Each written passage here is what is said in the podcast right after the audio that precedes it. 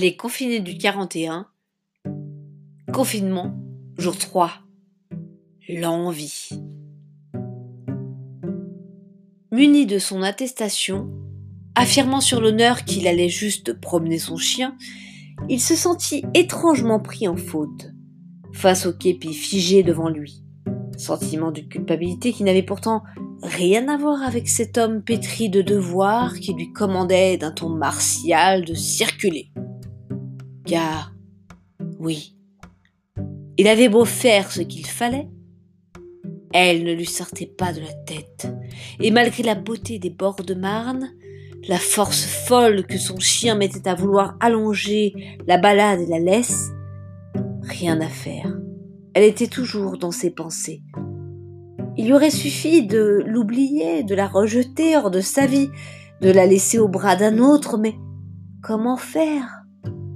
Surtout en ces temps où la folie des hommes et des femmes était si palpable dans les magasins ou sur les réseaux.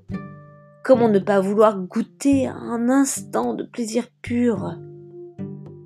Il rentra cependant, confinement oblige, laissant les jappements du chien rejoindre les cris des enfants de leur chambre, et retourna à son bureau. Dès qu'il en ouvrit la porte, il l'aperçut. Elle était là, offerte, installée sans pudeur sur ses dossiers étalés. Il hésita un instant, puis referma la porte derrière lui pour se permettre juste un moment d'intimité, de secret avec elle. Personne n'en saurait rien. Peu lui importait à cet instant les conséquences, il ne pouvait détacher les yeux de cette perfection. Il imaginait déjà le courroux tonitruant de son épouse, vibrant dans les larmes du plus petit quand, il leur annoncerait que tout était fini, terminé, qu'il ne resterait plus rien. Mais elle était là, séductrice, sensuelle, forme puissante et qu'il savait ferme sous son manteau bleu. Il ne pouvait plus résister.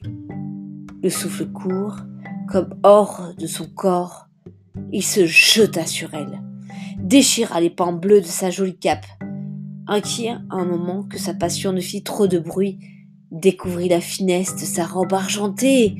Sous cette dernière, le parfum musqué, enivrant, irrésistible de sa peau mordorée, si lisse, aux petites touches noisettes, cacao, caramel.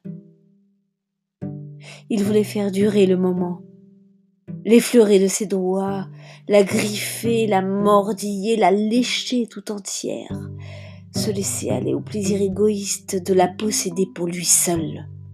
Quoi qu'en disent les autres, quoi qu'en dise le lendemain l'aiguille de la sa culpabilité. Alors, dans un pur moment de volupté, dans un engourdissement de tous les sens, dans une vague gourmande qui dissolvait toute trace d'inquiétude ou de remords. Il termina la dernière tablette de chocolat.